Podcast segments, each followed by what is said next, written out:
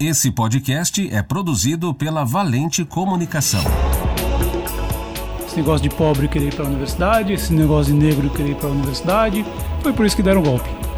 Foi pra, por isso que nós temos este facínora inominável. Calma, Silveira, calma, Silveira. Cada semana que a gente grava Tem tem, alguma- uma história de, de gente passando De fome, fome. e, né? É, comendo absurdo. lagarto e Cara, tá, tá, tá, muito, tá muito foda isso. A Uma revolução ela não acontece quando a sociedade adota novas ferramentas. Uma revolução ela acontece quando a sociedade adota novos comportamentos que vêm inspirado por essas ferramentas. o pessoal fala assim pra mim: não, a Globo vai acabar. A Globo vai acabar. campanha para a eleição do DCE, eu fui presidente do DCE em 92, ou seja, isso tem quase 30 anos. Eu fazendo campanha, Quem eu entro disse numa que você sala. não foi presidente? Quase. Ah, é, foi presidente. Presidente, podemos chamá-lo. Sabe quem votou em mim para presidente do DCE? Vou denunciar aqui. Sabe? I've got a feeling, a feeling deep inside. Oh yeah, oh yeah, that's right. I've got a feeling, a feeling I can't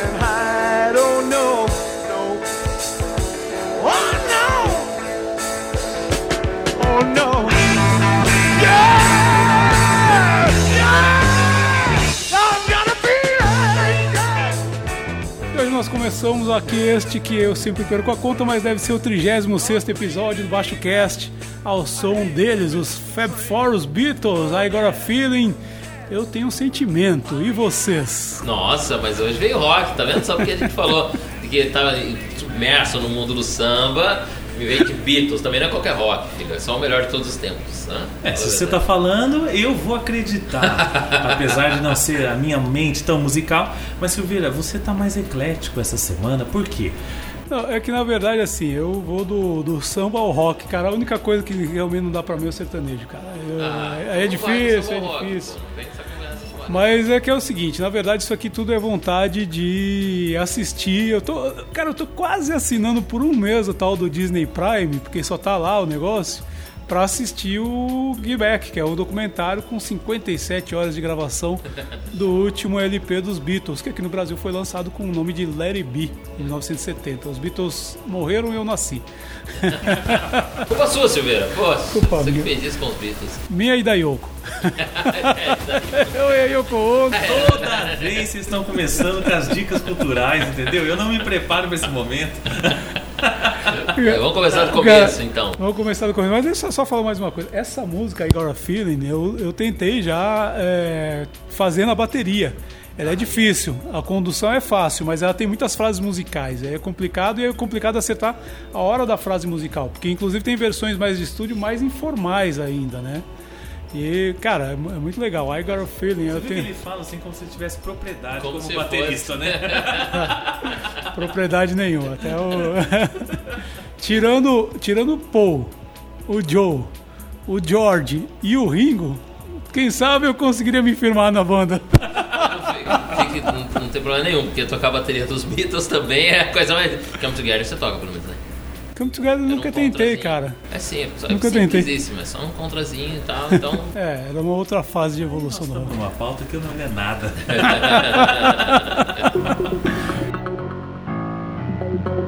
Baixo Cast. Um debate em alto nível no país da baixa política. O podcast do Baixo Clero.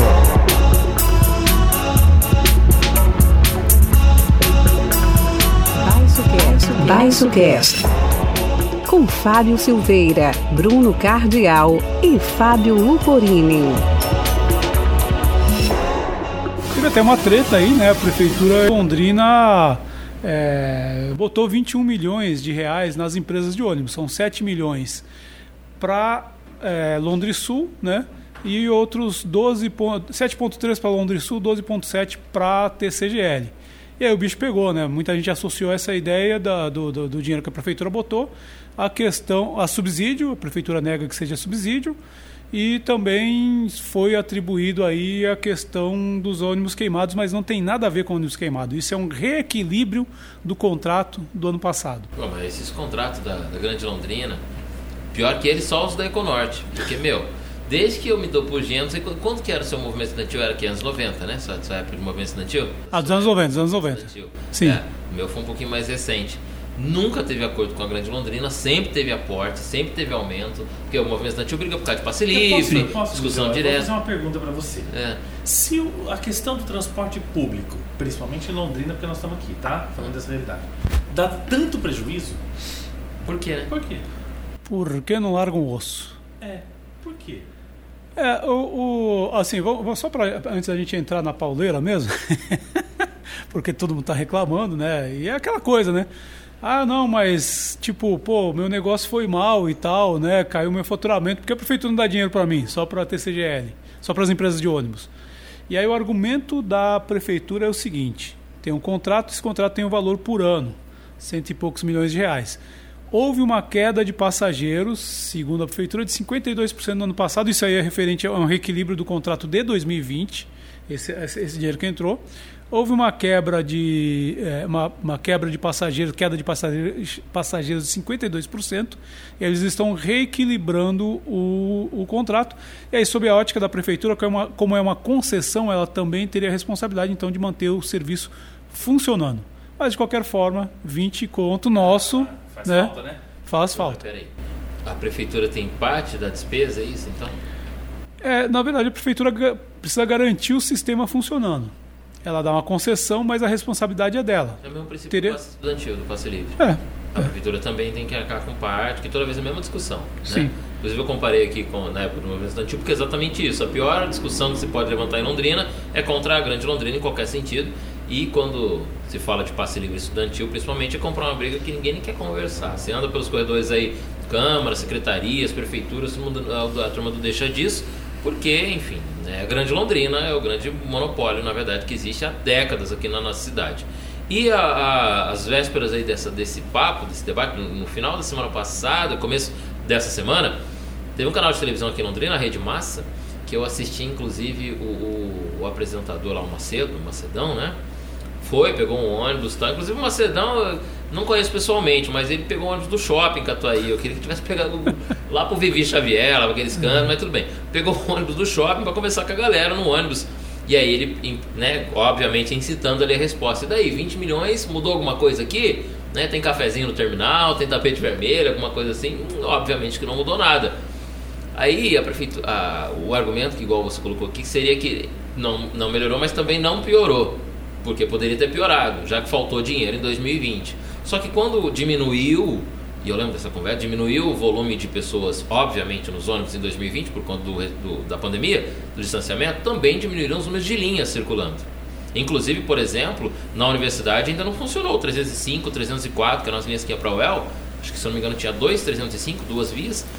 É, um 304, tinha um ônibus que passa ali no Colômbia que tinha duas vias, só tem uma. Tantos na cidade, né? Em todos os lugares. Não voltaram ainda. Os da Ou seja, voltaram. e a outros gente da- tem que saber se, se a, a diminuição de custos foi proporcional, por exemplo, à diminuição de passageiros, que seria o ganho, digamos assim, É. da, da empresa, né?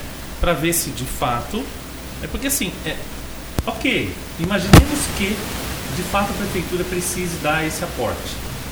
Mas quem ficou sabendo? Onde foi divulgado? Qual foi a transparência disso? Onde estão as contas para a gente saber se nessa conta Exatamente. bate? Eu falava com a Rede Márcio Macedo fez exatamente essas comparações. Pô, toda a prefeitura divulga, tem né, um corpo lá de jornalistas aí divulgando luzes de Natal, recap em tal lugar, trincheira, pontilhão, cruzamento. Por que, que não divulgou isso? É óbvio que não vai divulgar, porque não. E, e aí Só depois, né? Só vieram a campo depois que foi Exatamente. veio à tona, né? E antes de você fazer a sua análise e trazer essa análise para a gente, para você ver. E- e já- exatamente isso, a falta de transparência traz uma nuvem de desconfiança. né? É só um porquê, né? É, não, não tem, não tem o que falar, é isso. É, precisava ter sido mais. Ah, o argumento é esse, beleza. Então, quanto melhorou. Até porque é o seguinte, né? É, os serviços. né, aí a prefeitura fala assim: não, os serviços foram mantidos. Foram bem reduzidos, né? Porque, assim, a pandemia inteira a gente viu ônibus lotado, trabalhador mas- ralando e ônibus lotado porque tinha menos ônibus. No comecinho da pandemia, quando precisava circular, tinha lá um senhor né, que ficava limpando o ônibus, passava lá o álcool em gel, o álcool líquido no caso, desinfetava o ônibus e tal. Agora já não tem mais. Sim. E os ônibus voltaram a estar lotados. E o terminal lá ficou pronto, lá o do, do Vivi mesmo, ficou pronto. É, tinha mais uma obra lá no Ouro Verde ali. não, o Gavete. Verde, não, o Gavete, Gavete. também tá ok. Então quer dizer, mudança só com os terminais é por conta do município. Não, o, o do Vivi, eu fiz matéria, eu estava ainda na TV quando o do Vivi é, é, voltou a funcionar. né? Mas é isso, eu acho que provavelmente só tinha lá a gente limpando lá a hora que estava equipe de TV, a hora que saía, sumiu. Mas eu, Mas tinha, hoje não tem mais. Mas eu tenho causa, também não conheço Macedão ou Macedão. Ô, Marcelo. No shopping, rapaz, vai pro Vivi Xavier, eu, mano. Eu tava assistindo. Vamos pra que- vamos pra quebrada, mano. Que foi a primeira vez, uma das primeiras ali, primeira ou segunda vez que eu assisti. Aí foi lá a matéria, "Vô, vamos ver qual é que é. Eu falei, ah, bacana, vou ficar assistindo. Foi lá fazer, né, o sentindo na pele lá e tal, de manhãzinha. Quando eu fui pro, pro terminal, entrevistou o pessoal, terminal lotado. Mostra isso, né? Mostra o pessoal. Vou pegar, embarcar no ônibus aqui, isso aqui é legal. Então, pegou do shopping, pô, foi pro outro, tá bom. Então, aí você já tava lotado do shopping, imagina que vai pro Cincão. Mas qual shopping? Catuaí. Ah, bom. Ah, o 213, né? Ah, é, o Catuaí, perdão, eu falei, é, o Catuaí. Pois é, se fosse o Londrina Norte, já ia pegar um pouco mais da realidade. O pessoal do Cincão ali, mas foi pro Porque os Catuaí. ônibus, os ônibus que circulam ali pela Casa João Estradas, por exemplo, circulam lotados, né? É, só que e- e- e ele também teve uma visão, não deixa de ter um, um pouco, de- um parte ali de, de realidade do trabalhador mesmo, porque pra lá, pra, re- principalmente pra região sul, vão muitos, pra muitos condomínios, né? Sim. E que não circula tanto ônibus assim, viu? O lugar onde mora muita gente rica não roda tanto ônibus também não. Na Harry Prochet não passa ônibus. Lá no, no Vivendas do Arvoredo tem uma linha a cada sei lá quantas horas. Lá na- nos, nos condomínios ali que vão de, de Mábio Gonçalves parando para trás, lá para baixo, lá centro de eventos, lá também é muito, é pouquíssimo, é, poucas linhas que circulam, porque não tem um volume de gente suficiente, a não ser nos horários que as empregadas domésticas entram e saem, né? Do trabalho. Daí circula bastante ônibus. Mas, mas eu, fa- falando do Macedão indo fazer reportagem de ônibus, eu me lembrei de um caos. ano passado eu tava lá, né, ia fazer, ia entrar ao vivo para falar do terminal do, do Vivi e tal. Então eu tava lá dentro do terminal, eu tava de camisa azul, né, sentado lá, sentei e aí veio uma senhora e falou assim: "Posso sentar aqui ou é só para motorista?" Eu falei para a senhora assim: "Não, se for só para motorista, então eu também estou no lugar errado. Logo a senhora pode sentar. Mas tu não é motorista? Eu falei, não, não sou. Só porque tá de camisa azul. E ela ficou assim, não, mas eu juro que juro que tu é motorista. Eu, eu juraria que tu é motorista, ou cobrador, não sei o quê, que eu te via no ônibus e tal. Eu falei, "Ah, senhora, a senhora tá me confundindo, eu sou um tipo muito comum. não pode ser. é ista, mas é jornalista. É motorista. É isso diferente. Mas Não, com a mas- camisa azul esses cabelos brancos aí, passa de Mas, motorista. mas eu não, eu não, mas eu não, não, não falei pra ela que eu era jornalista. Não parece aquelas coisas Alberto Roberto, né? Sabe? Alberto Roberto. Mas enfim, é exatamente isso. Pode entrar o aporte que for. O serviço de transporte coletivo em Londrina não vai mudar tão cedo. Não vai ser vencido tão cedo. Essa discussão, esse debate, a gente vai passar por essa terra eternamente e não vai ter uma, uma mudança nisso. Infelizmente, não vai. Vamos fazer um flashback? Fala aí, Luporini. eu, eu ia dizer que muitas vezes as prefeituras elas ficam reféns de contratos de concessão de serviços que dão prejuízo, né? Que entre aspas, enfim.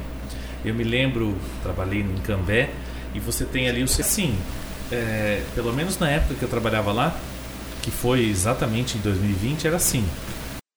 Passa nesse bairro, amanhã você não sabe se ela vai passar, porque ela muda o itinerário sem avisar, sem dizer, porque a TIO não é da prefeitura, não é uma concessão da prefeitura, né? A TIO é, é inter- intermunicipal. E aí, e aí as prefeituras muitas vezes ficam reféns de contratos, porque se você vai cobrar, a empresa eu vou parar. Mas isso pode acontecer também no sistema de lixo, né? Coleta É. É pra quem não gosta do Estado, né? Tem que, tem que. Os caras que não gostam do Estado tem que estudar melhor esse sistema pra entender como é que as empresas privadas trabalham com o Estado. Mas a. A Londrina tem uma discussão muito grande que não vai também acabar tão cedo, que teria que ser do, do, do cargo aí que chama-se Comel, né? Coordenadoria da região metropolitana, são os transportes intermunicipais, que vai daqui para Rolândia, Biporã, né? O que você está comentando aí sobre a Tio, por exemplo, ou os da Garcia que vão para Rolândia, acho que tem para Pucarana e Arapongas também, ou param ali e vão dali para lá, enfim. A nossa região metropolitana não tem uma integração, não tem um terminal aqui em Londrina. É outro papo também que você tenta conversar, fica lá, ah, não. Mas nós daqui. vamos ter o, o- Como é que chama? O. Teleférico? O telefone. O telefone. É, Não, ficou tão ridículo que eles desistiram né? do teleférico. É, o teleférico ali como balão de ensaio do terminal regional. Essa é uma questão que no governo Beto Rich falando, ah, nós vamos botar e não sei o que e tal. E um cara, falecido Geirinhas, que era um cara. Geirinhas, verdade. Era um O cara cara. do Superbus. É, e eu acho, eu acho que ele era a melhor cabeça da gestão Kiref, porque ele tinha ideias. E eu lembro de ter feito essa matéria na época do Jornal de Londrina. Ele propôs para o governo do estado o seguinte: olha, vocês reformam o terminal. é, Urbano? não, a rodoviária, vocês reformam a rodoviária, Hum. Que é um problema da pista lá, tem um problema de Infiltração. é, impermeabilização. Vocês impermeabilizam, reformam aqui e a gente deixa aqui um trecho do terminal para vocês usarem como terminal é, Ah, regional. Era uma, era uma coisa barata, porque aí eu lembro com aqueles planos mirabolantes da, da coordenadoria, da Comel, né? Comel e Limão. a, a Comel, que na verdade a Comel, infelizmente, infelizmente, ela acaba funcionando, é aquele lugar para onde os governadores colocam seus aliados aqui na cidade. E não dão estrutura nenhuma, e daí fica o aliado lá atrás de né, tentar defender o governo, coisas que são indefensáveis, porque o governo não dá estrutura, os caras não têm muito o que fazer ali. Né? E aí eu lembro que o, ah, o governo Beto Rich, nós vamos fazer um terminal maravilhoso, ia custar 15 milhões, e ele falou, pô, com esses 15, pega dois, vocês consertam aqui, vocês usam, resolve o problema. E até hoje E tem espaço na rodoviária. tem espaço e Já até tá hoje né? não, não resolveram, porque na verdade é o seguinte, cara, a galera que, tipo, trabalha. A, a minha mulher fez uma especialização na UEL, numa época, né? É, e aí ela foi, ela dava carona para uma colega dela de trabalho que morava em Rolândia. E aí ela deixava ela depois da aula, ela ainda falava para a moça, falou, quer que eu te deixe no terminal, porque o ônibus saía, no- na, na rodoviária, porque o ônibus saía da rodoviária.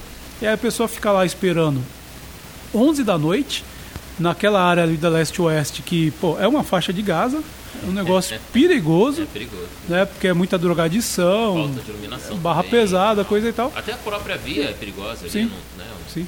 trânsito. Mas a moça pre- preferia ficar lá porque eu acho que, não sei, eu acho que. Não sei porque o ônibus. É, sei lá, alguma coisa assim.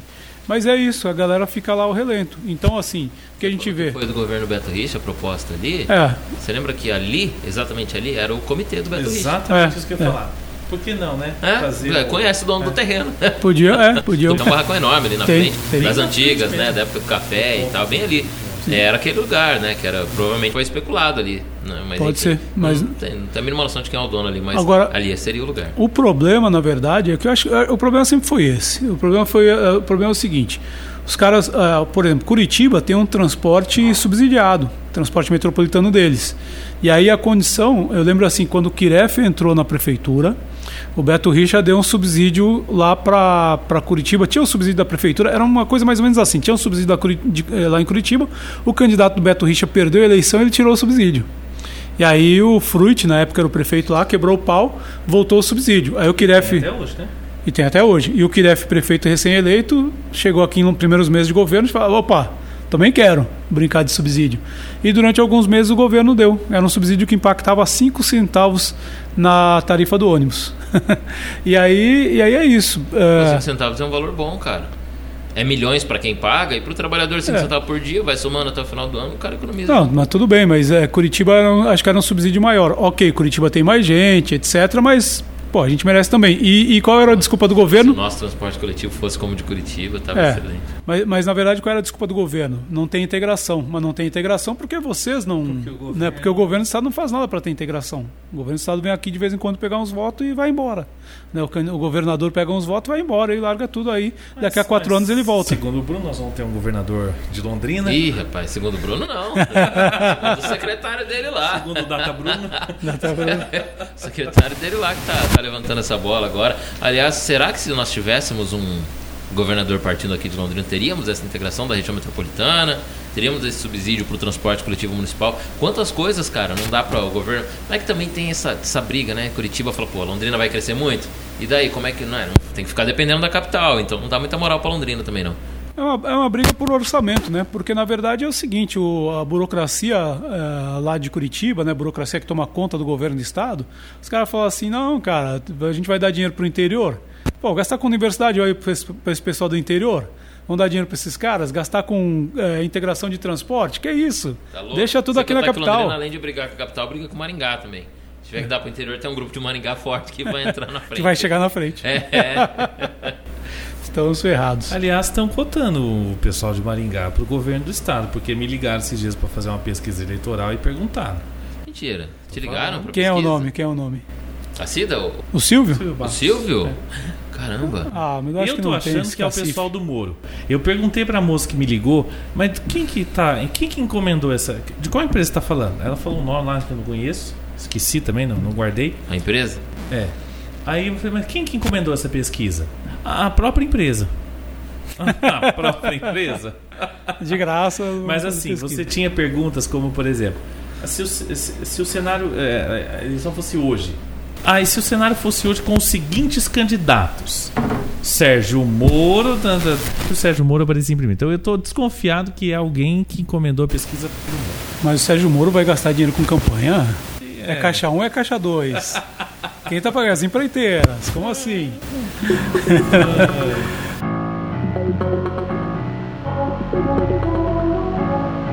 Baixo Cast. Eu queria mudar de assunto aqui é o seguinte, né, cara? Porque o Spotify, que é um dos espalhadores, espalhadores? É, Chama? Agregadores. Agregadores. É, agregadores de, de podcasts, né?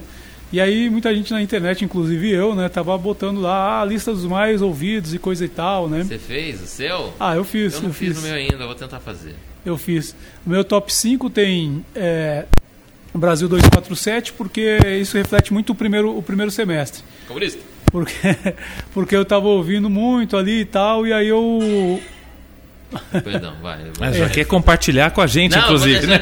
sozinho aqui. Enquanto você fala, daí vai- até se terminar o seu, saiu o meu aqui. E Onde, é que, aí- onde é que eu perto aqui? Pra ir? Vê lá, retrospectiva, uma telona que aparece bem É, na é. frente do Spotify, é o primeiro vídeo. E aí, e aí, enfim, reflete muito o primeiro semestre, daí depois eu fui, eu fui aprofundando mais na questão do- dos podcasts, né? Eu acabo assistindo, acompanhando mais pelo YouTube, o Brasil 247 e outros canais. E aí, em segundo, pra mim, aparece Medo e Delírio em Brasília. Ah, você é um apaixonado. Você, é- você é o Jefferson Sabran do, do Medo e do Delírio Medo de e Brasília. Delírio. Do Medo e Delírio. Não, eles são sensacionais. Em terceiro, aparece o Não Inviabilize. Vocês já ouviram falar do Não Inviabilize? É, um- é uma. é, eu, eu maratonei. Na verdade, eu fiquei sabendo por causa de uma amiga da turma de faculdade. A gente tem o grupo do, do Zap da turma de faculdade.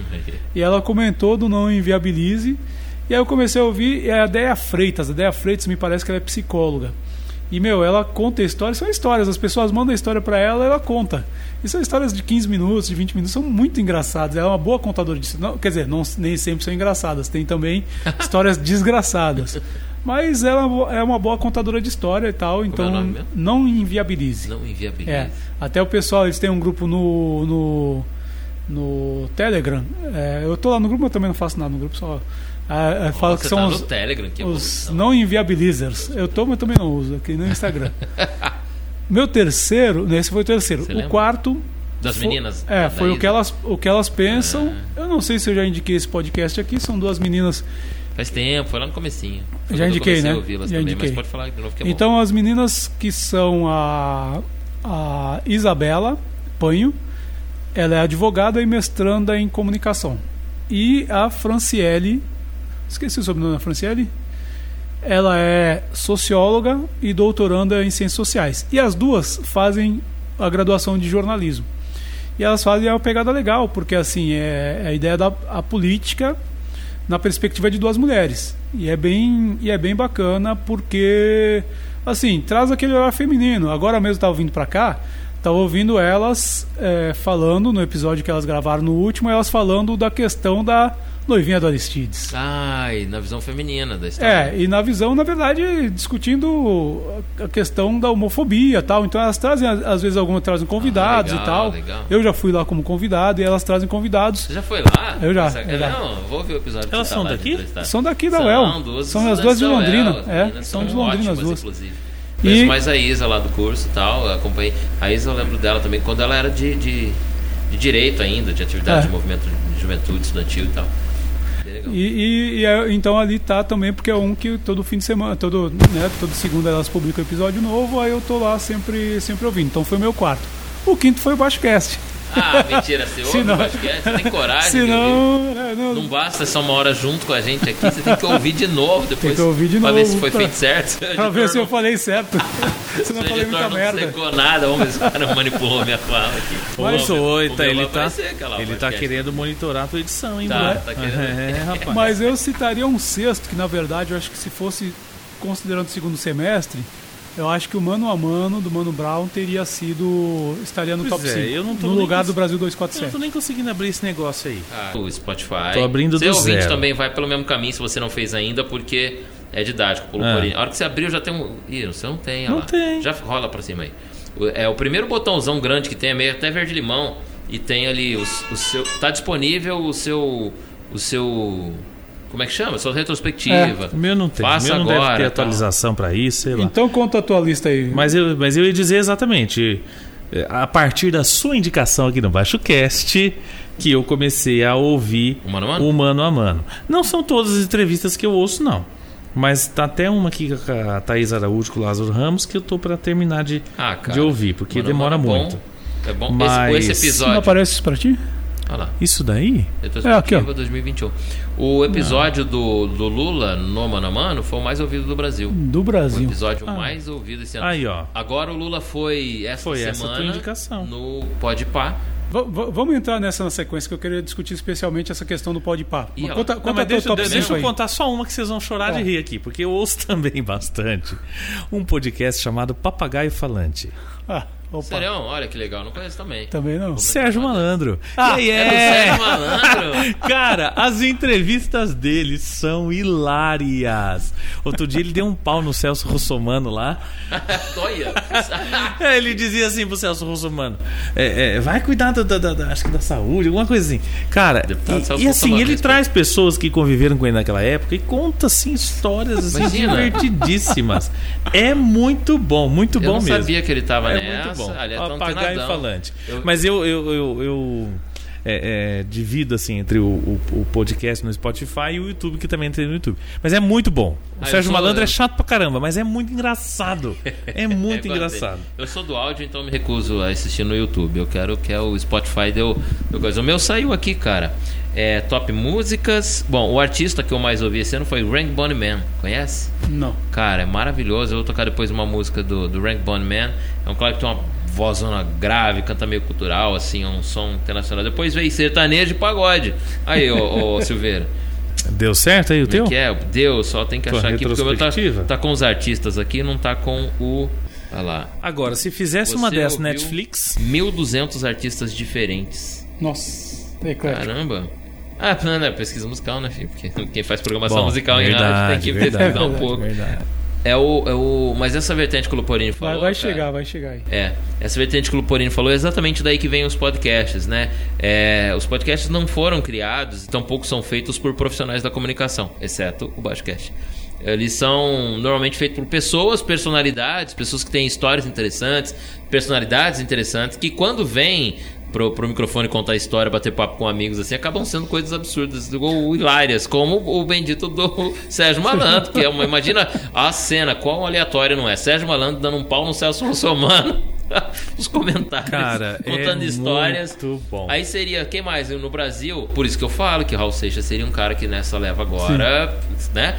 É, quem mais aí? Gretchen deve- deveria fazer um podcast legal, não sei, acho que ela deve até ter também. É, enfim, essas personalidades aí. A, Ah, a se Tata Werneck que tivesse um Maravilha podcast, nossa. faria um podcast. Nani People. Nani People, tá aí, né? Ela Aham. tem, né? Ela tem, um podcast Tem? legal, tem. Ah, eu já devo ter visto, mas, eu- é, mas ela já circulou em vários podcasts, né? São bons convidados São. e são bons hosts do podcast, entendeu? São. Então, podcast é isso, cara. A gente chegou na época, a nossa privacidade ela é tão compartilhada em vários tipos de redes, como imagens, que foi no Instagram, que agora a nossa história privativa também é compartilhada. E é isso que os podcasts mostram, né? Muitas vezes esses debates e tal. Os que não estão de reflexão, como os que a gente traz, que é um- uma vertente um pouco mais informativa, são basicamente desse blá blá blá, dessas histórias, as pessoas rindo disso. E aí vem Pode Pá, que é um cara que veio tentar trazer uma cara de periferia para esse, né? Porque os meninos refletem muito essa questão da periferia no, no debate do cenário atual. E são bons, são bons de debate, diferente do Flow, são bem ruins. Só que o, o Pode Pá traz essa. Na, origem, na origem mesmo, na essência da molecada, essa coisa mais vileira, entendeu? do molecão, né? E imprime isso no papo, inclusive, que eles têm com várias pessoas, e foi o que eles tiveram com o Lula agora, recentemente. Acho que nessa vibe do, do Lula Sucesso lá no, no Mano a Mano. É. Ó, o meu tá saindo aqui, ó. No quesito ouvir podcast, ele tá mostrando. Profissional. O número um aqui. Baixo Cast é o meu número um, cara. Aê! Caramba, vou ter que printar essa tela aqui. Ó, o número dois é um de marketing, olha que bacana. É, eu gosto muito também, é é uma das áreas que eu transito ali também na, na- na- no, no marketing, né? O, um cara chamado Rafael Avelar, da Avelar Media, tem um, um podcast muito bacana também. E tem o CMO Playbook, que é um, que é um podcast para CMOs, né? Para diretores de, de marketing de empresas tal, que é bem bacana. Minha A Meio Mensagem, que é praticamente a bíblia do marketing, né, cara? Uma, é uma revista semanal de absurdamente muitas informações ótimas de mercado, de marketing, de comunicação, é muito bacana. Foi meu terceiro podcast, é o do Meio Mensagem. O meu quarto podcast é o Café da Manhã. Café da Ah, Manhã. também ouço esse aí. É também muito bom, ouço, muito de bom de informação. Aham. Esse é jornalismo agora. É, ó, empatou aqui um jornalismo, um marketing, um marketing, um jornalismo e o quinto é o Takeaways. Takeaways também é do Cássio Politi, que ele tem- traz insights de marketing também, mas são pílulas bem pequenas. O Takeaways é bem legal, fala de mercado, de, de marketing, de evolução. Então meu meu circula por aí. Esse é meu playbook, meio mensagem, café da manhã e takeaways. Ah, mas o Batcast é o campeão, o primeirão. E eu, obviamente, tenho que ouvir ele inteiro de novo pra ver se tem alguma coisa errada ou não, pra corrigir. Então tá todos lá, estão todos ouvidos também. Que bom, pelo menos nos nossos, o podcast tá, pô. E o do Eu, Gerson eu também tá. ouço o Baixo Cast também, mas não, não tá na minha lista porque eu não sei. Ah, é, eu ouço. Eu não tenho Mas lista. os algoritmos estão mentindo. Eles estão falando. Não, eu não Ouço. tenho nem lista, eu Ele, tô ele dizendo não quais- existe, ele, ele tá fora do radar do algoritmo, é tipo aquele avião fantasma lá do- dos Estados Unidos que. Mas, mas aqui no, no meu tava aparecendo que eu. É por isso, eu ouvi 102 episódios do Brasil 247. Olha, E o que dá praticamente. cada três dias. É. E, e o Legião Urbana eu ouvi 64 minutos de Legião Urbana. É dois de caboclo. Mas, mas não, mas sabe por que, que eu parei de ouvir música? Porque é muito chato ouvir música no, no Spotify pra quem não assina. Ah, Porque tu daí põe a lista e ele faz a lista pra não ti, é enche o teu saco, é. Enche o teu saco. É uma Ah, pegadinha pra você assinar, pô. É. Você digita lá de Caboclo, daí tem lá música, Legião Urbana. Caboclo, você clica, toca Kid Abelha, toca J Quest, toca qualquer outro grupo. Lá pela quinta, décima quinta música vem tocar o Aí vai Caboclo. É pra você se irritar e falar, pô, vou assinar esse negócio. É, vai é, de, pro- é de sacanagem que eles fazem. Agora, é, falando em podpar, cara, eu acho que essa foi uma. Essa foi a notícia, eu acho que essa, do ponto de vista. A gente que é da comunicação, pra gente, eu acho que essa é a notícia, cara. O, eu tava vendo, eu tava acompanhando. Na verdade, eu nu- nunca tinha ouvido falar de podpar. Eu fui dar aula na quinta-feira, daí um aluno falou assim, professora, vamos fazer Você um re... conheceu quinta-feira agora. Conheci quinta-feira. No dia que eles iam fazer. Porque eu tava dando aula na hora que o Lula tava no podpar. Ixi, acabou a aula. E né? o aluno falou assim, professor, vamos fazer um react e tal. Não, que react? Não. Então, toquei aula. Sabe o que é React, não? Sei, claro. Ah, bom. Ah, a, a gente pode fazer qualquer Pode dia, fazer, né? legal, Vou legal. fazer um react qualquer dia desse. Aí a gente, aí eu peguei, toquei minha aula e fui lá depois ver o tal do Podpah com o Lula. É, ouvi inteiro, tal. Cara, foi uma coisa vertiginosa. Na sexta-feira era, porque foi na quinta, né? Na sexta-feira era meio-dia, tinha 3 milhões e 600 mil pessoas assistindo. Às quatro da tarde, seis horas depois, tinha dado das 12 às 16, 4 horas, né? Ô, humanas. Quatro horas depois estava 4 milhões e 200. À noite já estava 5,1 milhões, já no fim da noite de sexta. Hoje eu fui ver de manhã, estava 7,1 milhões. Vou fazer uma continha de papel de padaria. Papel de 7.2 agora. 7.2. Vamos fazer uma continha de papel de pão. Cada, é, cada ponto do Ibope na Grande São Paulo são 200 mil pessoas. Isso aí dá uma pontuação de 34. 34 pontos de Ibope deu essa entrevista do Lula. O Jornal Nacional, eu vi uma matéria, o Jornal Nacional estava batendo em 21.6 no agora no começo de dezembro, que é a audiência mais baixa da história do Jornal O Nacional. Jornal Nacional que tinha 90 pontos de, de, de É, nos anos lá, 80, quando mas- e tal, né? Chegava a 40. Tipo assim, pra vocês terem uma ideia, a última vez que a Globo teve uma novela mais ou menos assim de sucesso, tava dando 35. Porque nos anos 80 a Globo dava 80 na novela. Né? Tava dando 35, os caras estavam soltando rojão, que foi o Amor à Vida, a novela do Félix. Né? que, eu, que eu reassisti agora Ele no. novelas Gosta, nós temos um sommelier. Não, eu Um rea- sommelier de novela Amor à Vida, só. eu re- não, não, não. É só um sommelier de Cabernet Sauvignon. Acabei, Só acabei isso. de assistir o Império. A Império do, ah, do, do, É, eu do tô assistindo Imperador. Paraíso Tropical no vivo agora. Olha lá, olha lá. Tá Mas- tomando um Malbeczinho, Ah, tá um bem, Carmener. É uma novela honesta, madeirada. É, cara, era 35, deu 35 pontos essa, essa novela, lá em 2013 mais ou menos. E, obviamente que né, é, muito, mai, é, é muito, muito maior a oferta streaming e tal, muito maior a oferta de, de, de Tem produtos. também Carinha de Anjo no SBT, enfim. É, uma isso variedade era- muito grande. assisti. Então daria hoje, se o Pode Pá fosse um programa no horário da noite da novela da Globo, daria. Não, 34 pontos, batia o Jornal Nacional. É, exatamente. Ba- Uma, uma 35, vez e meia 34. quase o Jornal Nacional. Quase uma vez e meia. É, então, assim, é, é uma coisa. É uma coisa muito significativa. E são dois, dois A moleques. gente refletir várias coisas aqui, principalmente do consumo da informação, que tem aumentado muito. Porque dentro dessa posição, a Globo ofertando uma novela, ou jornal, né? Vamos pro jornal que é informativo. Ofertando o jornal nacional, que era o, o símbolo do grande chefe de família sentar à frente da televisão e assistir um bom jornal nacional. Não era consumido pela família, todos os pontos de audiência, inclusive, contabilizam as casas, né? Contabilizam os pon- um ponto de exibição, que é uma casa. A internet é por execução. Então, lá em casa, por exemplo, eu assisti, meu irmão assistiu separados, TV, meu irmão assistiu na TV, eu assisti no celular, então visualizações diferentes. Mas enfim, a- a- o consumo de informação aumentou demais. Demais. E aumentou as aumentaram as classes também que estão consumindo. Pode pá puramente. Mano a mano talvez até também. Pode pá puramente jovens assistindo, né? Porque quem tem acima dos 50 raramente vai assistir o. Não, o pode é 10 a 20 anos de idade. A molecada que, quando o Lula era presidente, eles estavam nascendo ainda. Ouviram de, dos pais falarem. E olha como eu digo que a informação é importante nesse sentido. O, o, o, o outro que eu acho ruim demais lá, o, o Flow. Flow, né? Que é da mesma pegada aí dos caras e tal, que eu acho. Olha, a- o, o Skylab foi lá e deu um pau nos moleque, porque ele falava assim, cara, o que vocês estão fazendo aqui é compromisso jornalístico. Isso aqui vocês têm que estar muito. Um dos dois lá, principalmente mais ainda, eles são meio burro, né, cara? Eles fazem umas perguntas absurdas, umas opiniões, umas colocações lá que é assim, primárias e tal. E eles estão conduzindo um veículo. E aí eles, sob o argumento, não só deles, como de muitos que fazem podcast hoje, não, isso aqui é um papo descontraído.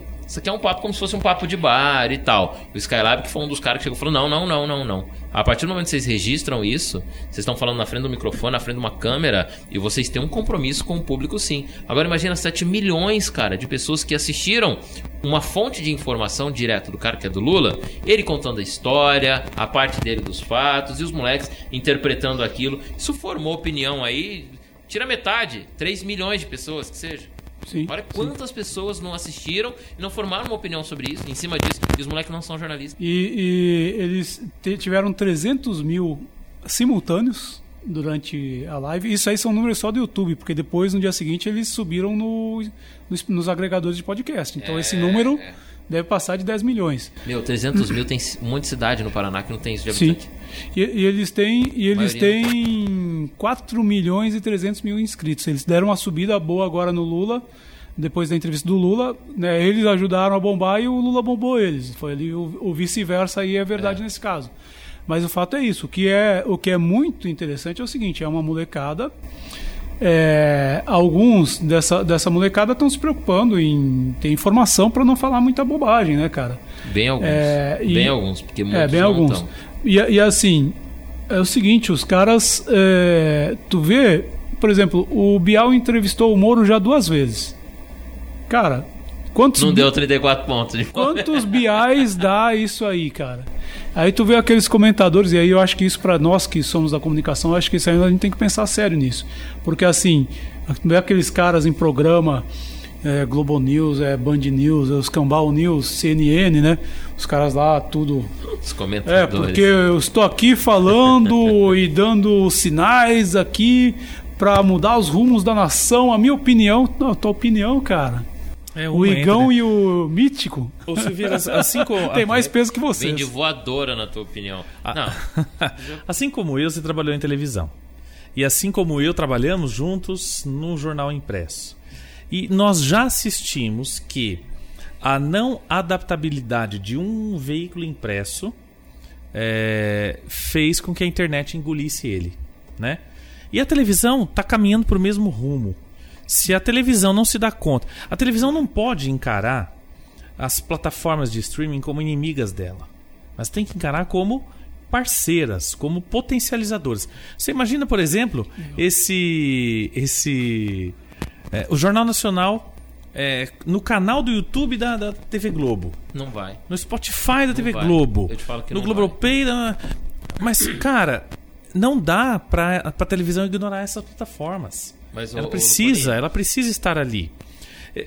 Estou falando do Jornal Nacional, mas poderia ser, por exemplo, o Conversa com o Bial, poderia ser, por exemplo, o, o- o- o estúdio lá da, da Maria Beltrão. Agora, para você acessar o conteúdo das emissoras de televisão na internet, é muito difícil. É muito complicado. Sabe qual é? Pelo menos até uns anos atrás. Ou era, né? O canal do YouTube mais visto, mais é, é, é, assim, acessado no mundo. As pegadinhas da Rede TV. Então, assim, os caras estão ali de uma forma escrota, ganhando dinheiro e sendo assistidos. Então, a televisão, como meio tradicional, assim como o jornal, como meio tradicional, deveria ter feito, era se adaptar. Era planejar, olhar para esse futuro, olhar para esse. Não só para os novos meios, mas para os novos públicos que esses novos meios trazem, né? Então é preciso se adaptar. É, eu, eu penso que o. Eu te te cortei dizendo que não dá, porque não é o- a plataforma que ficou Não. velha, é a forma de fazer Exatamente, mas quando eu velha. digo se adaptar, Sacou? significa Fazer uma tudo. coisa diferente, exatamente. Claro, Então, significa assim, tudo. É, talvez um jornal nacional no, no YouTube não, não rolaria. Porque você veja, Só cara- que um- uma forma de fazer um jornal ou um documento jornalístico extenso, como um jornal, produções, materiais, várias pessoas e tal, no YouTube rolaria. Então, assim, quem assiste CNN no YouTube? O cara que já é acostumado a assistir na TV, só que daí acabou o programa ou não assina uma assinatura e joga. Não tem É. uma assinatura e joga na TV e tal. O consumo não é mais do veículo, é do formato. É do formato, Sabe? né? E aí tem, tem um, autor, Clay Shinsky, se eu não me engano o nome dele. Tem uma frase que o Walter Longo também usa aqui no Brasil. O Walter Longo foi é, diretor da, da Abril e tal. E que é assim, a gente está numa revolução social, uma revolução digital, aliás. Eu fiz inclusive coincidentemente essa postagem hoje no, no Instagram. Porque a? Eu vou até pegar na íntegra que eu tava lendo. Uma revolução ela não acontece quando a sociedade adota novas ferramentas. Uma revolução ela acontece quando a sociedade adota novos comportamentos que vêm inspirado por essas ferramentas. Então a gente já tem novos comportamentos inspirados pelo telefone, inspirados pelo YouTube, né? Os seus alunos, pô, dentro da sala de aula. Não foi uma mudança de comportamento você ter que dar uma aula durante um evento tão, né? E imagina se você faz um react na aula, por exemplo, quando você imaginar 20 anos atrás uma aula multiplataforma com Então assim, quando a sociedade já adopta novas formas de vida adaptadas a essa tecnologia, aí nós vivemos uma revolução. Isso aconteceu na era das máquinas lá. É, e, e é o que está acontecendo hoje, cara. E é espantoso. Só que tem gente que insiste em fechar os olhos. Os grandes meios, né, os grandes veículos de comunicação que já, via em- já vinham em crise virada de 2010 para a segunda década, agora 2020, que já acabou, é, foi uma década de crise, de 10 para 20, dos grandes veículos, jornais fechando, TVs quebrando, rádios, tanto é que o rádio veio migrar do AM para FM para tentar dar um, um fôlego e tal, foi uma época crítica. Pegar a história da comunicação no Brasil, foi uma época, um intervalo, uma barriga muito grande. É, a galera falou, não, vamos pra internet, vamos pra internet, esse negócio aí tá funcionando, esse negócio aí, cara. É a mesma coisa de um tiozão botar um boné pra trás e falar, vou andar de skate, eu vou andar de skate. Não é, cara, não vai. Então isso gera novos comunicadores, que a nossa galera também, a turma da comunicação, não está preparada Não tá. para trabalhar de formas E novas. vou dizer mais, olha, esse esse movimento da TV Globo, de demissões, dos grandes medalhões do jornalismo e não sei o que e tal. O pessoal fala assim pra mim: não, a Globo vai acabar. A Globo vai acabar. Cara, não, eu vejo como um movimento tardio, um movimento difícil, um movimento complicado, complexo do ponto de vista humano, inclusive, mas é um movimento no sentido de se adaptar à nova É realidade. tardio, mas é, o primeiro, né? Exato, mas De é. todas as grandes televisões do Brasil, é Exato, mas as outras, as Eu- outras vão vão A Record no- vai ficar passando Moisés aí pelo menos uns 10 anos ainda. Ele já pensou fazer Mas- cortes no YouTube da novela de, de Moisés, da novela bíblica, né? Como é que é? Ó, eu- Abriu o mar, fechou o mar. Ah, Antes de tiver. Olha o maná, tira o maná. Ó, eu acho que na- tem, uns, tem um grande símbolo que a gente está vendo hoje, e nós vamos entendê-lo daqui a uns a alguns anos ainda. Dessa posição transmediática da Globo hoje, que é o Marcos Mion. O Marcos Mion ele é um cara que ele. Ele foi um cara que explodiu assim de uma certa forma, só que ele se afastou da TV e foi para essas plataformas digitais e criou uma forma transmídia muito bem feita. Muito bem feita. Tanto que a Globo bancou ele pra aí tirar ele Globo- da Netflix. Exatamente. Então a Globo puxa ele pro veículo tradicional e diz: você vai ser o cara transmídia da, da Globo. Na minha opinião, ele tinha que ir pro domingo, não pro sábado. Mas ele foi pro sábado também porque ele tem um pé em várias canoas, vários pés em várias canoas. E o, o Marcos não é um cara. Mas é isso que eu penso, não importa o dia. Porque esse cara não tem que estar só parado ali no sábado ele da tá Globo. vendendo todos os dias, né, cara? Ele tem que ele tem que estar no dias. streaming da Globo. É. Ele tem que estar no- na rede Não, social da tá, Globo. Você não vê aqui? Então, Tão tentando então não trazer importa o dia, né? de rede pra ele. Cara, eu digo que ele tem uma transmídia enorme porque o, Brasil inteiro conhece o filho dele. Né? Um, um menino com autismo que ele tra- trata, enfim, com uma- uma- um carinho gigantesco, embaixador da causa do autismo no Brasil. Tem uma lei com o nome do filho dele, enfim, coisas particulares que eu não tenho a mínima noção de quem era o, a família do Faustão, que agora há pouco tempo veio ser revista o filho dele na Grécia, entrou depois de 60 anos do Faustão né? Brincadeira, 40 anos da televisão, sei lá. Então, essa forma transmediática, o Mion é um, é um primeiro que traz esse novo, essa nova roupagem da comunicação. Sim, eu fiz a minha entrada. Ah, a entrada da Globo repercutiu durante uma semana dele, nas redes sociais, na própria rede dele, ganhou. Pô, explodiu mais seguidores ainda, pessoas interagindo. Quer dizer, a Globo explorou todas as mídias.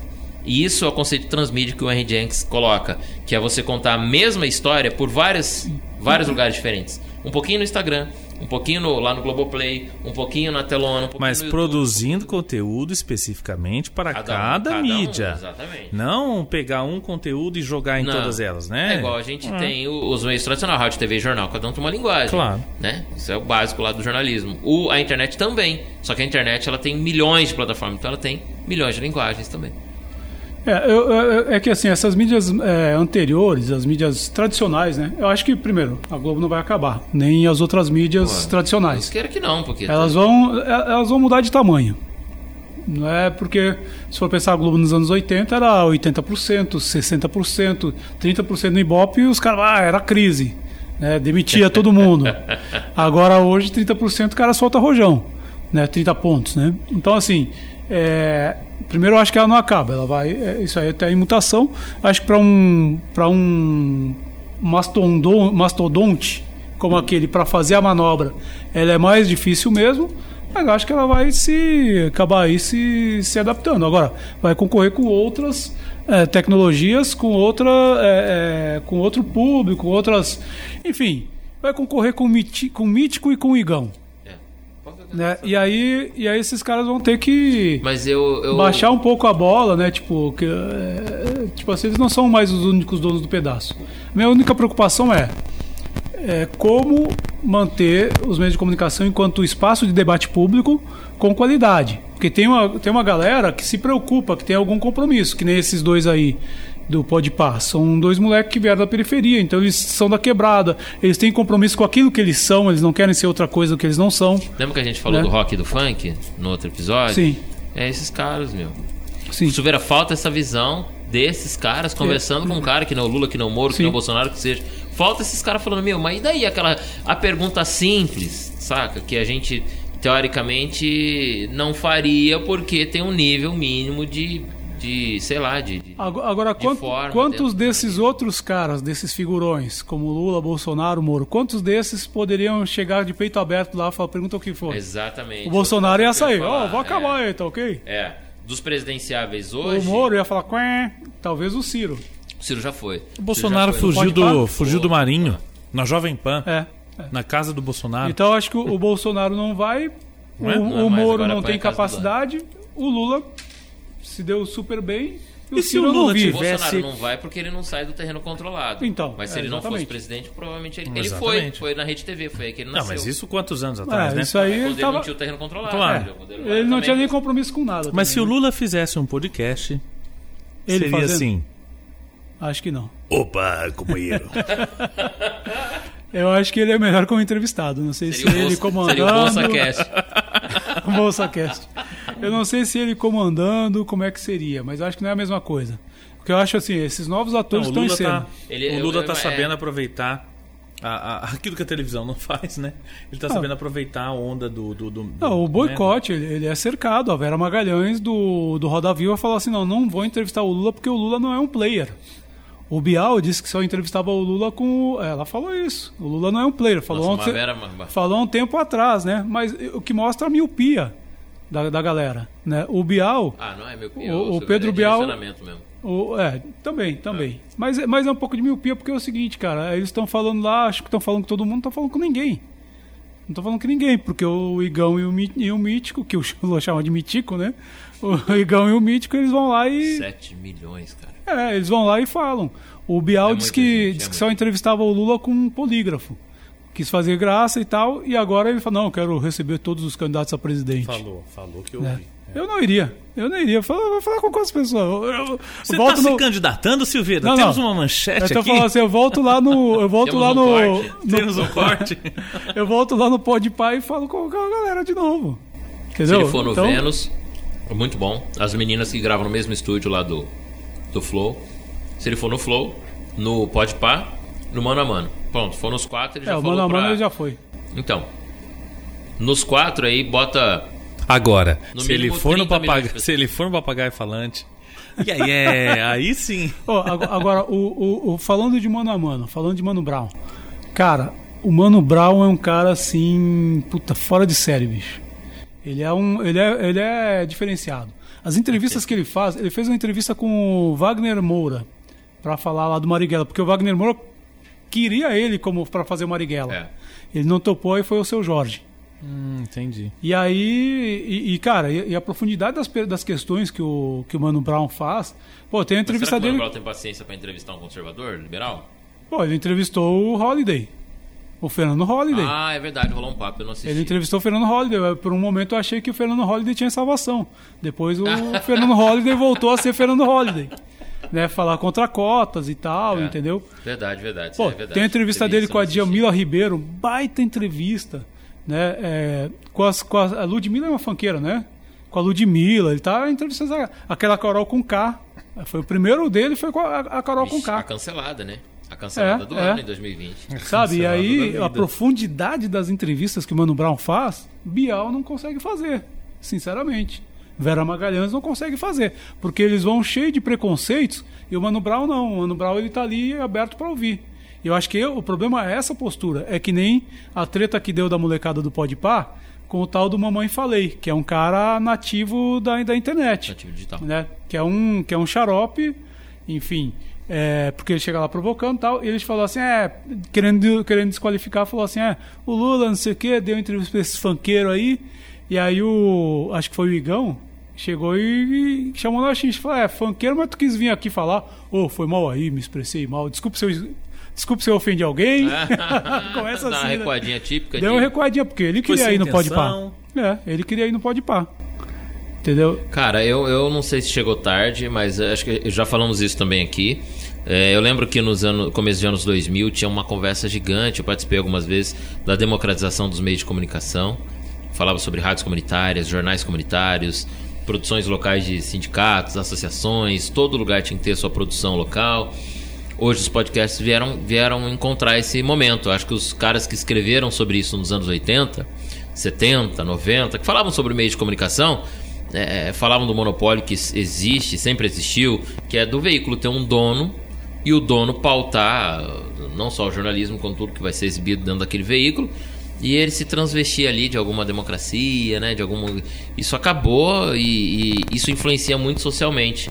A gente está vivendo primeiro germinar ali dessa democratização dos meios de comunicação, que são os primeiros 10, 15 anos da comunicação aberta de verdade, feita por caras como esses meninos do Podpah, entrevistando pessoas como né, o Lula, não exaltando demais, mas pô, presidente da República, né? E a intenção desses podcasts aí nesse tem um circuito já dos, dos medalhõezinhos do podcast, os 10 melhores do Brasil, que eles pegam um caminho. Rafinha Bastos, pode pá. Nós estamos em quanto ali? É, nós estamos perto, estamos chegando, estamos escalando o primeiro. Falta Décimo só, primeiro. Falta só o vídeo aqui. Mas é, décimo primeiro. No ano que vem a gente pula pro, entre os 10. É, mas tem um roteirinho já, uma produção. Daí agora já tem jornalistas ancorando ali, né? Como construindo pauta, fazendo relações e tal. O Mano Brown tem, inclusive. Tem. Tem, tem. Então segue por aí. Então o cara marca uma entrevista, pô, um Lula da vida. Se não tiver em São Paulo quando for, vai gravar um, gravar outro, gravar outro, gravar outro, e faz um circuito.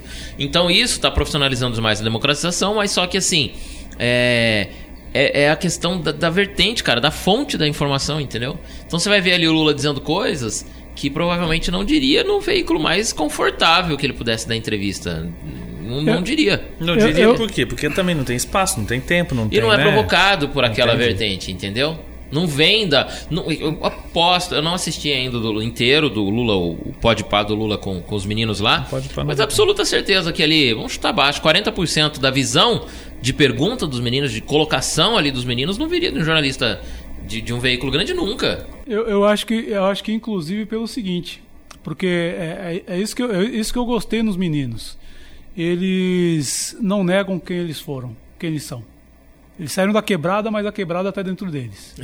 Talvez nem eles, saíram ainda. Eles tão estão, é, talvez nem saíram, mas eles têm comprometimento com a quebrada. Então assim é que nem O olhar vem dali, né? é o olhar vem da quebrada. É, É que nem- isso, e por é isso, isso. e por isso que deu uma química legal com o Lula, porque a história do Lula também é uma história fodida. Cara, é o foi um que quebrou a quebrada também, né? é, foi um, foi um que quebrou a quebrada e aí eles se identificaram. Tiozão de 70 anos, e uns moleques que devem ter uns 20 e poucos.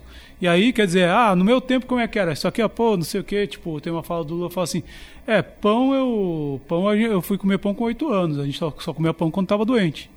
Né? Outra, aí, aí uma, e aí tu vê a quebrada, eles falavam assim, ô Lula, esse negócio aí que pobre não pode comer camarão, por causa daquela treta no lançamento do Marighella, lá com Sem Teto, É, que aí o- foi servido camarão que nem era. né? E, e aí O o, Wagner Moura comeu camarão e falou disso Sim. quando ele foi também lá. e os filhos do Bolsonaro, é, é, o pessoal comendo camarão, não sei o quê, quer dizer, MST, pobre, é, MTST, pobre comendo camarão, que, que é isso? E, e os moleques são da quebrada, por que, que a gente não pode?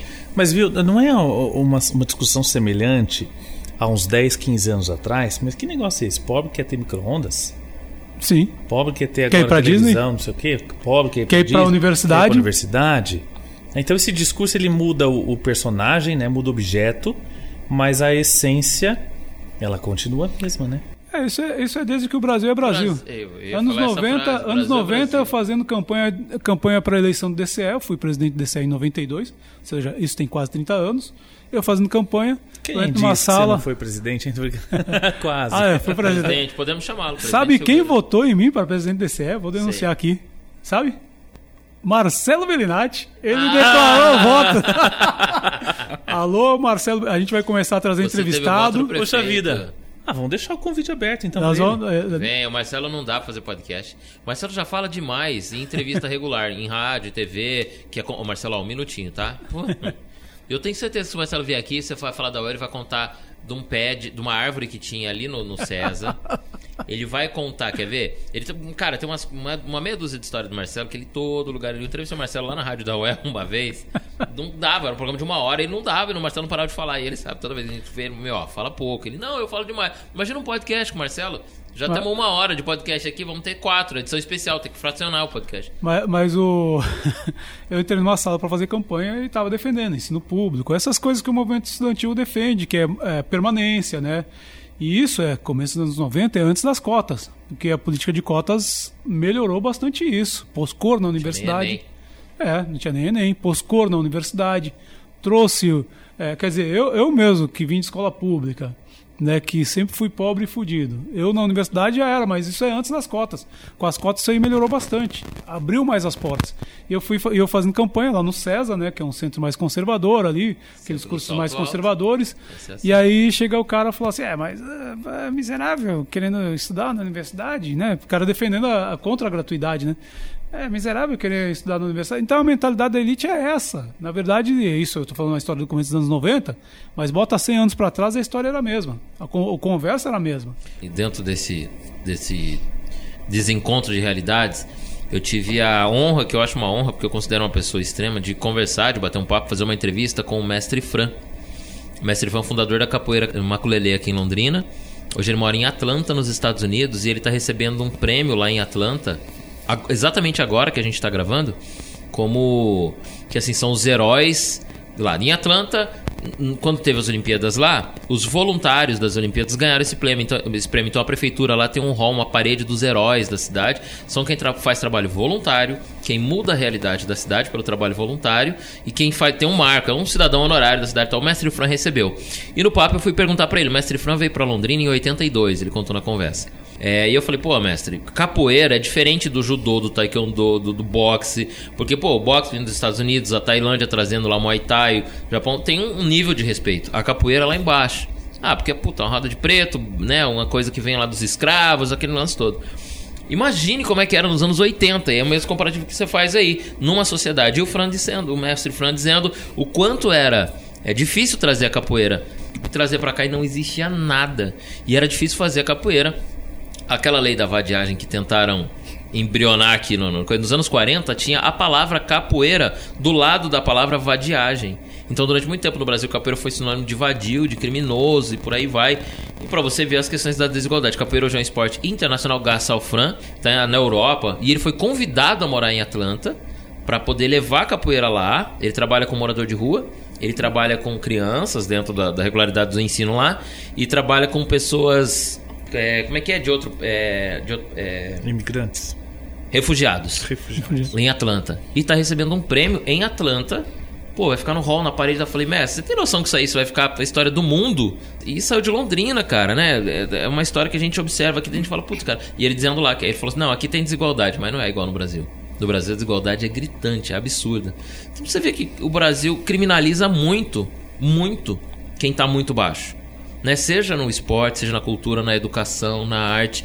É isso, é a intenção de deixar cada vez mais lá naquele cantinho escondido quem nunca devia ter saído de Já, lá. já né? vamos deixar o convite pra ele aberto também, né? Agora que já vai Sim. ter convidados. O Fran? Quando ele estiver por aqui. Com certeza. Quando ele vier no Ah, Brasil. ele, é um, ele é um cara que tem assim, uma mentalidade absurda. Conversar com ele é muito bom. E se a gente voltar um pouco mais pra trás, até o samba era criminalizado, né? Os- Mas- Exato. Mas pela mesma vertente. Lembrando quando vem a do gente. pobre, vem do preto, vem do. Traz são. Ah, não, não, não. Lembrando que isso- samba que eu gosto muito cantado na voz do João Gilberto, Não, né, que a gente vir pro samba, né? Tinha que vir. quando a Demorou. gente conversou com a Juliana Barbosa, né? É, Nossa. vamos acabar com o samba, madame não gosta que ninguém sambe. É, ó. É, Então, assim, é, é, madame diz que a raça não melhora, que a vida piora por causa do samba. Madame diz que o samba tem pecado, que o samba, coitado, devia acabar. Então, e por aí vai. Olha que declamação linda. Mas, pessoal, vou... Mas então, terminando esse papo, o, a única coisa em que os negros no Brasil se deram bem e ficaram milionários foi na bola, Sim. foi no futebol.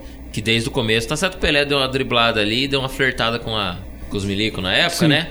Mas foi a única coisa que protagonizou o negro brasileiro, né, internacionalmente, por cima dos panos, não por baixo dos panos, foi a bola. Porque o samba teve um- uma briga gigante hoje. Eu admiro pessoas que já não são tão samba, são meio pagode, como o Alexandre Pires, que morou nos na, na Europa e levou o Brasil pra lá, o Brasil negro. Seu Jorge, que pelo amor de Deus é um cara, né? E mas enfim, a arte, a cultura, como a capoeira, que traz nas letras coisas dos escravos, tá aí, tá com poucos expoentes como o Fran. É, você pegar, enfim, cara, cargos de liderança no Brasil, no meio empresarial, você não tira um negro porque com alta com- competência porque não ocupa o cargo, principalmente pra fora do Brasil, enfim. O Brasil esconde seus negros debaixo do tapete, sempre fez isso. E tu tem alguns negros agora começando a despontar como intelectuais, né? O próprio Djamila, o Silvio. Silvio Almeida, viu? Silvio Almeida. Silvio Almeida. Muito bom. Silvio Almeida, o baita intelectual.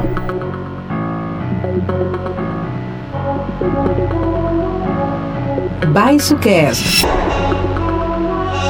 Mas deixa eu botar, em vez da gente acabar hoje com as, com as dicas. Só, um porque, só porque eu ia indicar La Casa de Papel. Não, então indica. Ah. Gente, quem? Eu, só- eu- eu só ia. Fica a dica, casa de Cuja papel. qual já assisti. Eu só ia. Já, no domingo mesmo. Putz. Eu só ia colocar duas questões aqui pra gente, pra gente acabar por Então causa só do adiantado. coloque. É, questões agora da tarde, já que agora a gente está saindo bem quente de um dia para o outro. O governo brasileiro não vai é, pedir passaporte da vacina para quem, para a gringaiada que vai para festa de ano. com infectados, entrem. Nossa, Já estão querendo fazer outra reforma administra outra reforma trabalhista, tirar mais direito Mais- ainda. Tirar menos. É, deixar com menos direito, né? Deixem, deixem seus xingamentos. Olha só, o, o Queiroga disse o seguinte: é melhor perder a vida do que perder a liberdade. Sobre essa, essa questão do passaporte da vacina. Então você já vê como, é- né, como, diz o, Meu co- Deus! como diz o presidente, é melhor perder a vida do que perder a liberdade. Concordo, como Pra bom sagitariano. justificar Acho que a as liberdade acima de medidas, tudo. né? Esse é o ministro Enfim. da Saúde, né? Esse é o ministro da Saúde. E outra quentinha da, de hoje: o presidente Bolsonaro foi eleito pela votação popular como personalidade do ano pela revista Time. Só que esta votação, obviamente. Robôs. Roubou, roubou, roubou, roubou. Os robôs do Trump. Literalmente, Ah, roubou isso e é roubou, intriga, né? Intriga sua, hein? Os robôs do... É, Vamos com deletar isso. 24%. A lista completa, quem escolhe a lista, quem, quem escolhe mesmo é a própria revista, vai ser divulgado dia 13 de dezembro. E quem estava em segundo, com 9%? Trump. É o mesmo Ou robô. seja, é o mesmo robô. óbvio, entendeu? Eu nem sabia dessa votação, mas a bolha bolsonarista sabia provavelmente, né?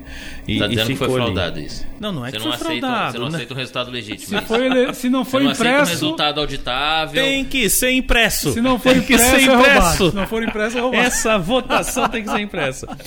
Enfim, é mais uma quentinha de hoje à tarde. Ah, dá tempo de, de mais uma? Vai lá, vai lá. Fechar? Vai lá. Você tem um minuto. Vixe Maria. Não vai falar que nem o Marcelo Bellinati, hein? Um minuto, um minuto. Ai, Seu tempo tá Deus. acabando, já tem 50 segundos. A RAIS, que é o relatório que é na- nacional, indicou dados sobre a Covid-19 de 2020. E aí a gente traz mais um cenário da realidade no Brasil. Quando as pessoas falam que não existe, existe desigualdade no Brasil, a gente colocou aqui a questão do negro e de algumas classes populares, agora vamos colocar das mulheres.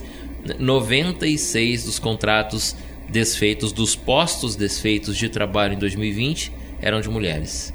E a perspectiva para que as contratações de 2022, próximo ano, de qualquer área que seja, é sempre de salários mais baixos. Quem ganhava mil vai ganhar menos de mil, quem ganhava dois vai ganhar menos e por aí vai. 2020 não, nós não vamos ter o passo de contratação como nós tínhamos anteriormente, ou seja, quem foi demitido não vai voltar ao seu nível salarial.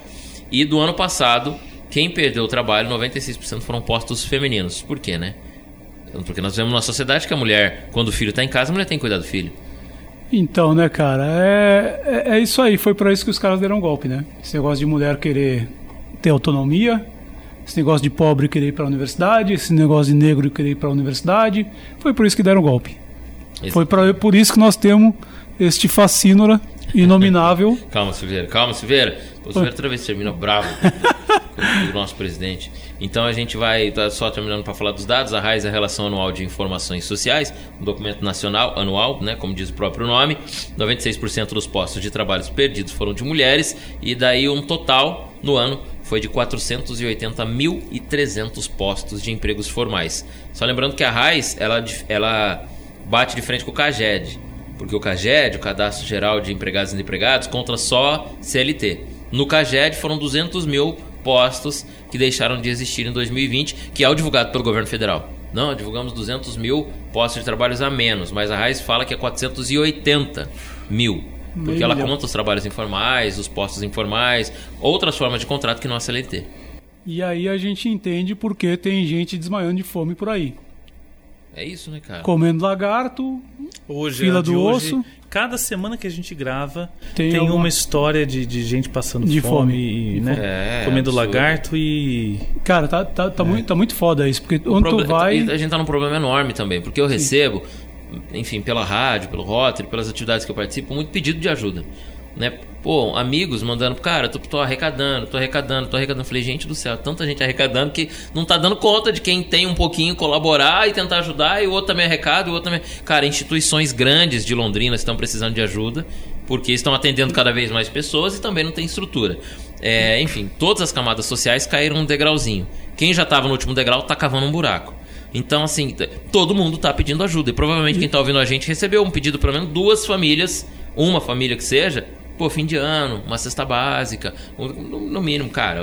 Se não E- conhece, não sei. Isso porque quem tá arrecadando o dinheiro tá deixando tudo pros bancos, tudo por 1%.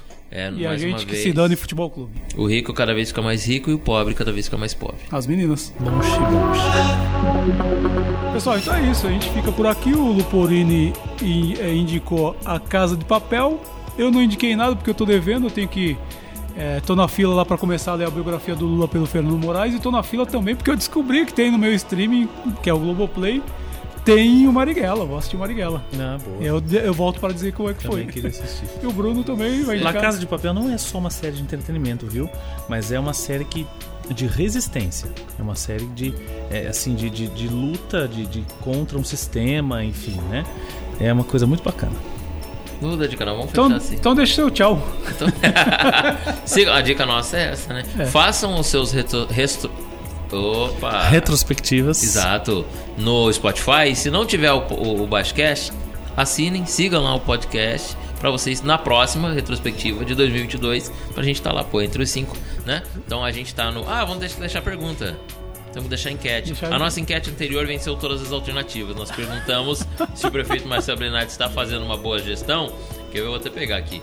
Por que, que o prefeito Marcelo Belinati está fazendo uma boa gestão? Ou não? A popularidade fazendo não. dele tá alta. Porque a popularidade, exatamente, perdão. Por que, que a popularidade está alta? Entre as alternativas que tava lá, ganhou todas as alternativas, que é porque. Vou pegar na íntegra aqui para não falar errado, peraí.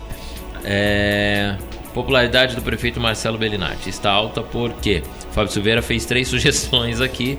Porque ele faz uma boa gestão, porque ele não tem oposição, porque a Câmara Municipal está em contato permanente com os agentes Mangler e Scully e não consegue debater a cidade, ou todas as anteriores. Obviamente, todas as anteriores ganhar, ganhou. Então, é, o nosso ouvinte agora vai, vai votar em mais uma enquete. Põe mais uma pergunta. Ah, é, vamos, vamos, vamos botar uma do passaporte sanitário? Ih, passaporte da vacina. Polêmica, hein? Polêmica. Vamos lá. Passaporte Passaporte da sanitário. vazia Que, agora, que né? você, que que você acha Do, do passa, passaporte? do sanitário? passaporte sanitário. Não só, não só pra, pra, Não, não pra só para entrar entra no, Brasil, país. mas pra balada, pro show, pro, pro estádio Não, de futebol. Não, é o seguinte, vai Eu tenho voltar a uma aula alternativa. presencial na UEL. O seguinte, cara, pra mim tem que ter passaporte. Você acha? Não, não, ah, pelo menos a pessoa vai ter que estar de máscara. Eu tenho uma alternativa dessa pergunta.